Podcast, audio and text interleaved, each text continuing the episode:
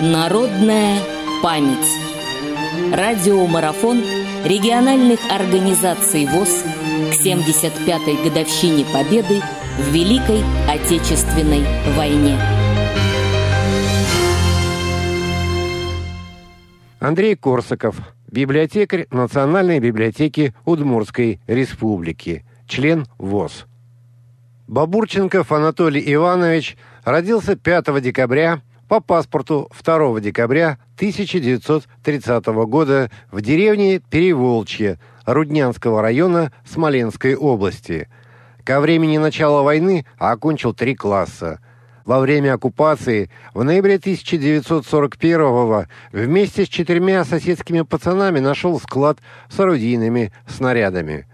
Разрядили несколько снарядов, набрали запалов и по дороге домой решили испробовать их, поджечь. Произошел взрыв.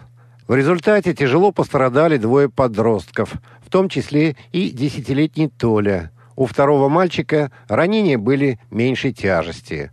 Мать отвезла Анатолия в Витебск, где ему сделали несколько операций, в том числе на глазах. В результате лечения мальчик стал ощущать свет. Но дальнейшее лечение стало невозможным – за пособничество партизанам немцы расстреляли профессора Куприна, и Анатолий остался без медицинской помощи, и зрение спасти не удалось.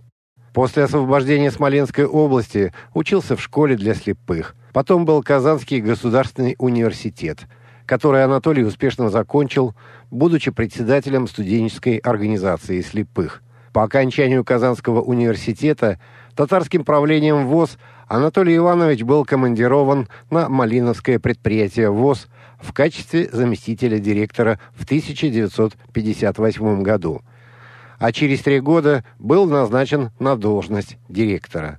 В апреле 1964 года переезжает в Ижевск, где становится заместителем директора Ижевского предприятия ВОЗ – а в мае 1965 года избирается заместителем председателя Удмурского управления ВОЗ. На протяжении многих лет до 2003 года работал председателем Удмурской организации общества слепых. За многолетний плодотворный труд Анатолий Иванович награжден орденом «Знак почета», имеет звание «Отличник соцобеспечения Российской Федерации», заслуженный работник соцзащиты Удмуртской республики, ветеран труда, почетный член ВОЗ, заслуженный работник ВОЗ первой степени, член Всероссийского общества слепых с 1964 года. Народная память. Специальный проект «Радио ВОЗ» к 75-летию Великой Победы.